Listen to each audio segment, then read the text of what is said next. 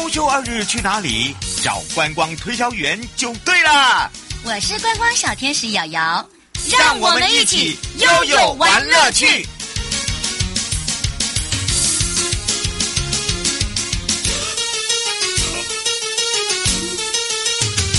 再一次陪着悠悠一起来找找我们的领航员，悠悠玩乐去了。那么这一次呢，要悠悠整个兰屿航线哦，体验仲夏之美。当然呢，今天的空中领航员也是交通部航港局的东部航务中心杨德明专委。那么今天我们要开放零二三七二九二零，让我们的全省各地的好朋友、内地的朋友、收音机旁朋友、网络上的朋友啊，我们要来认识台湾蓝色公路品牌台。湾海，好，台湾海呢？这个在富冈港的这个旅运旅运中心哦，我们上一次介绍大家哦，这个重新整建之后，那当然呢，台东区的这个小船动力驾驶的执照课程也开锣喽。好，有兴趣的朋友啊，跟九个来。好的，当然这个时候我们先让我们的专委跟大家打个招呼了，哈喽。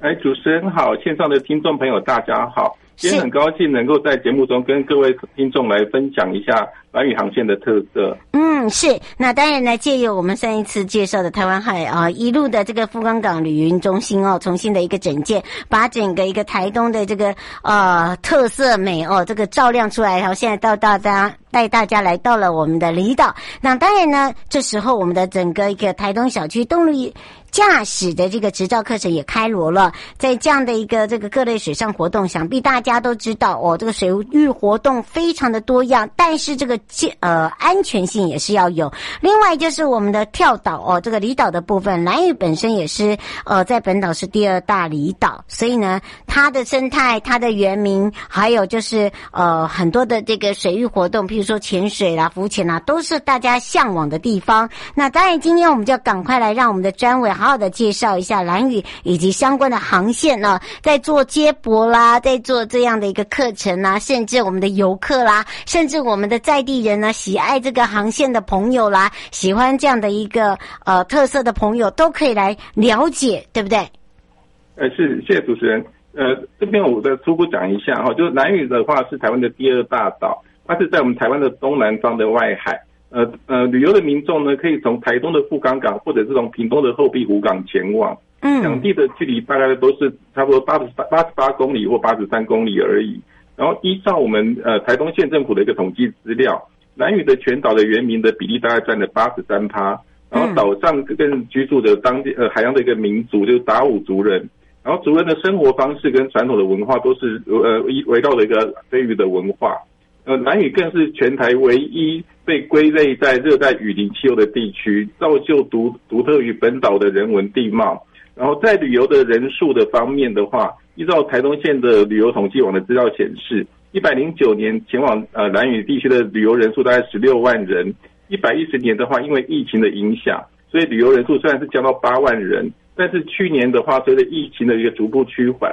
所以旅游人数在也开始也回温，大概有十五万人次来造访。今年的今年的部分，因为疫情也开始呃趋缓，然后疫呃边境解封。国内外的旅游复苏，所以绿岛特色旅游的丰富性，呃，相信更会是呃国内外民众旅游的一个首选。嗯，是，而且呢，我们也提醒大家哦，尤其是呢，是我们在整个台东来讲哦，这个等于是是物源哦，非常多丰富，对不对？而且你看看哦，有蓝雨也有绿岛，它是都是属于不一样。像蓝雨的是达悟，对不对？达悟族啊，大家都知道。来到了绿岛呢，哎，大家可以看到我们的这样不一样的一个体验啊。所以两个方面是不同之外，另外呢，其实在蓝雨来讲，它有一些重头戏哦。不是只有达悟族可以来体验，我们的地下屋啦，还有就是包含了我们这些飞鱼季，哦，都有特定的季节的一个活动，是吧？对对对，就在当地的特色文化，飞鱼季的话，它是一个独特达悟族的文化，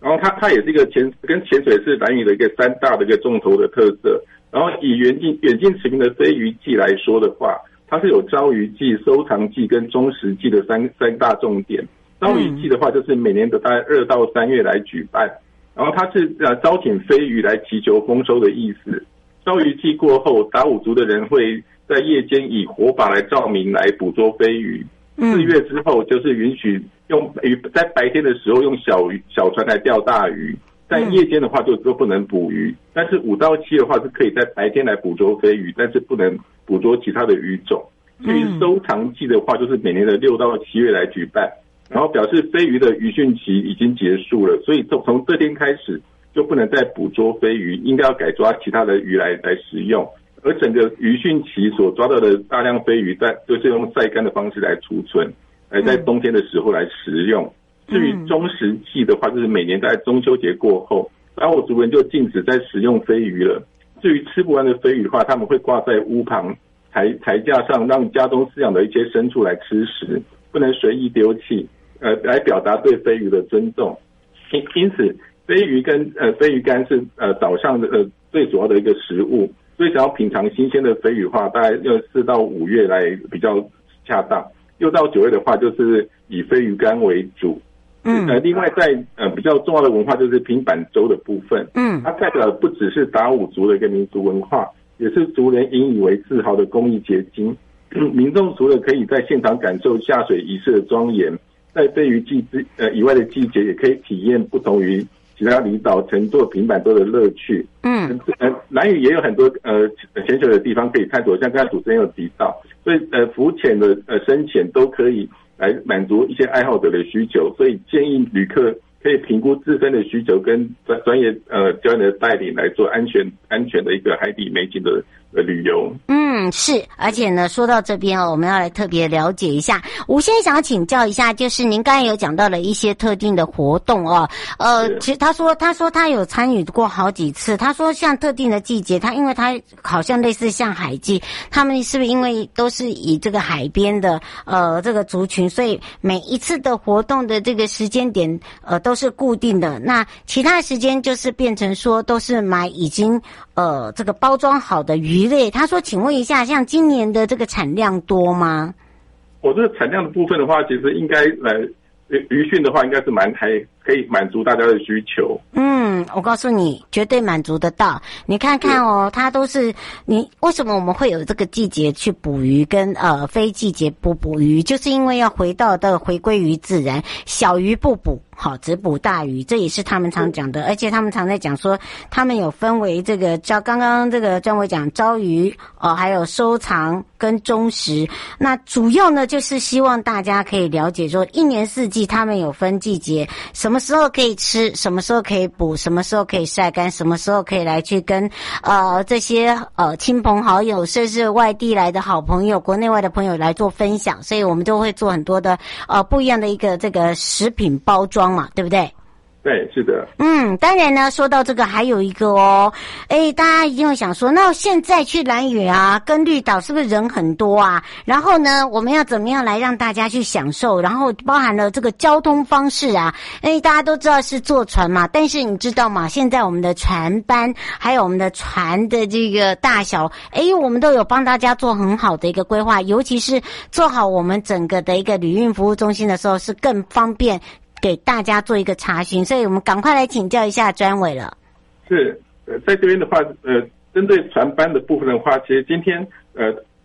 在呃疫情解封之后，其实旅游兰屿的人数已经逐渐的增多，所以尤其在这个暑假的一个期间，其实呃几乎都是人数几乎都是快要到客满的一个地步，所以从台湾到兰屿的话，搭乘船班可以从台东的富冈港跟屏东的后壁湖渔港来。呃，交通船码头来搭乘前往，然后两两两地前往的话，大概呃坐船只要花两到两个半小时就可以到了。所以建议北部出发的旅客可以搭乘花东线的火车或者是飞机来抵达台东后，前往富冈渔港来搭船。至于西部或南部出发的旅客，可以搭乘高铁或台铁到高雄后，搭乘接驳车到恒春的后壁湖渔港来前往兰屿。然后至于兰屿的话呢，就是说就富冈南屿跟后壁湖南屿的航线的话，它最主要的部分船舶的话，我们有一个绿岛之星，它是一一百一十呃一百零一年的时候，韩国引进的一个单体的铝合金客船，然后它总呃总吨位是两百七，载客人数二五三人，嗯，然后最大的航速是三十二点六七节，所以正常航速的话大概是二十六节左右，嗯，至于另外一个金星八号的话。它是一百零九年从呃引进之后来投入营运，搭乘的人数有两百五十七个人，然后呃呃呃，吨位是两百五十七人，乘客定额是两百六十一个人。嗯，最大的航速大概是三十五节，航程最快可以到一百分钟可以到。哎、欸，现在也都很快哈。对，这个是非常快。所以这个是富冈到蓝屿的航线部分。嗯，至于从碧湖搭过来的话，因为这是个观光观光的休闲航线，是，所以它只有在旺季的时候，大概是三到九月的时候会开航。至于冬季，就是十到隔年三月的话，它是一个停航的状态。嗯，然后后碧湖蓝屿的航线的话，主要是一个绿岛之星三号，它是一百零五年从法国引进的一个船舶。嗯，它最呃载客人数可以到三百二十个人。然后最大航速是二十八节，另外有一艘是金星三号，它可以搭乘三百零二的这个人的人，这个部分的话都是在后壁湖这边来搭过来的。但是因为搭乘的航程的时间问题，所以不管从哪边搭来的话，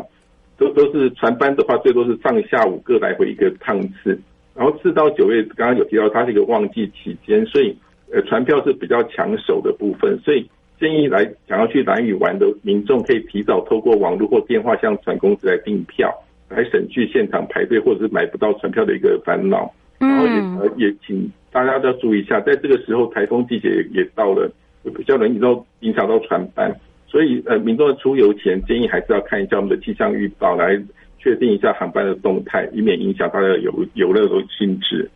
嗯，是黄小姐想请教一个问题哦，就是呃，现在我们呃是刚好暑假的旺季，然后她有去旅展，她说现在有很多的在做这个旅行社的搭配，像我们这种呃类似像交通船也有做合作吗？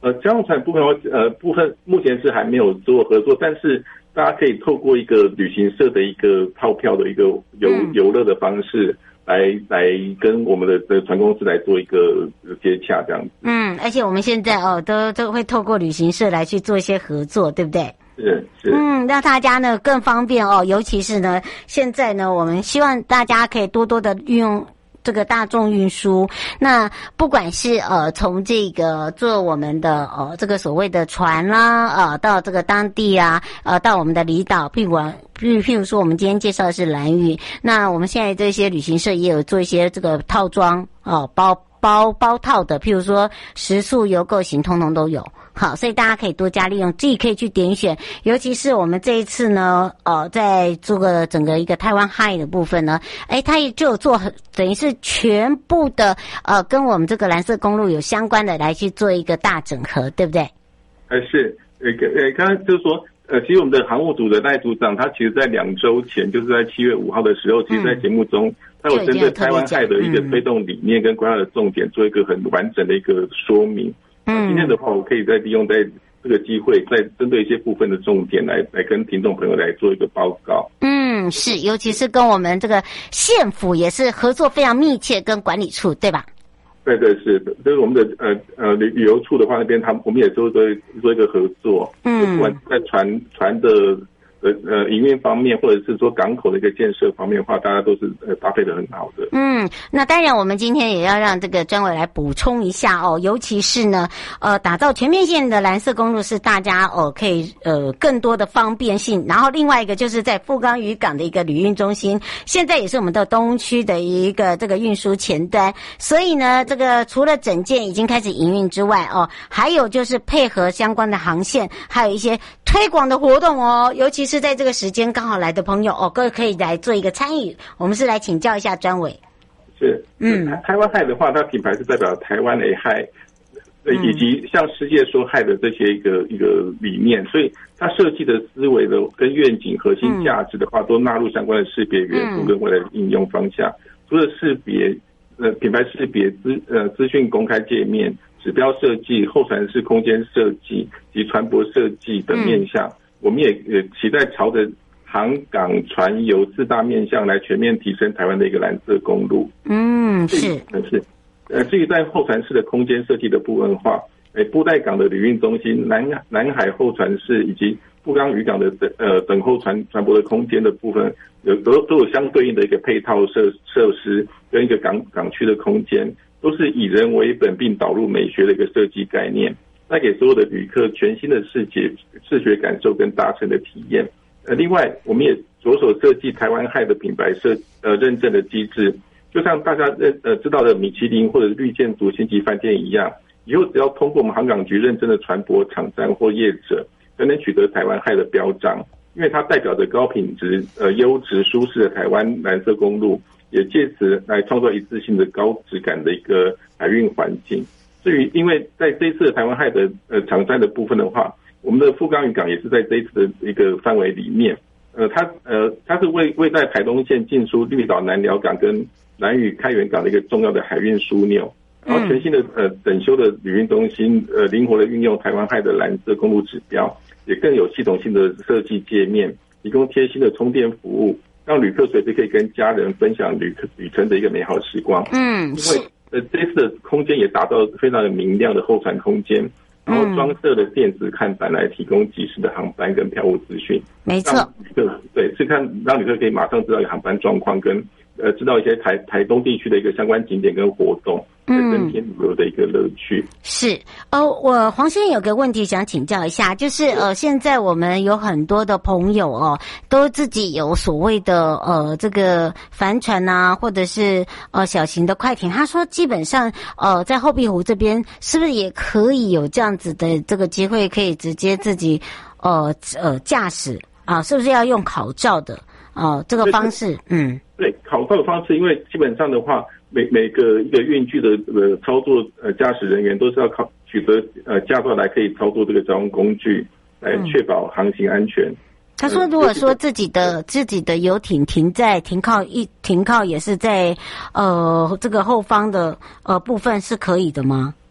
呃，富冈的话，这呃因为它是一个渔港，所以。它的停靠的话，必须要跟台东县政府来申请一个靠泊许可。嗯，哦，而且呢，说到这里哦，跟大家讲一下，你不要看到这些，基本上呢，我们呃，为什么刚刚一开始就是说我们会有这样子的一个配合，就是说希望大家呢，哎，了解一下，如果说哎你自己有小船动力驾驶哦，这个执照的课程也开了，对不对？这也是我们在航港这部分一直在做的地方，对吧？呃，对，是因为为了鼓励大家，呃，在台东地区的呃民众来取得小船驾照，所以台东地区的部分，我们已经在去年十一月开始，已经首次在台东地区开设呃家训班。嗯。然后呃，目前我们持续是民众的需求跟开班授课的一个状况。嗯。然后最近我们得八在八月十二号礼拜六会办理第二次一个呃测验，所以如果在台呃东部地区呃觉得北上考照太太不方便的话。也希望利用我们这这这边的考照一个一个方式来来报名参加，所以如果有意要报名的人，请注意我们的考呃未来的一个开班状况来来报名。嗯，是，不过因为这时间关系哦，刚才这个从我们介绍了蓝屿，然后还有做做了航线的介绍，还有包含了这个产地啊、这个我们的季节性的介绍，还有包含我们这些呃船务人员的介绍，让大家更多的了解。也要非常谢谢交通部航港局东部航务中心我们的杨德明专门委员陪伴我们大家介绍这么详细。嗯，有机会我们再来请张伟来特别的介介绍其他地方。我们也要非常谢谢张，我们就下次空中见哦。好，谢谢张，哎，谢谢谢谢主持人，谢谢大家。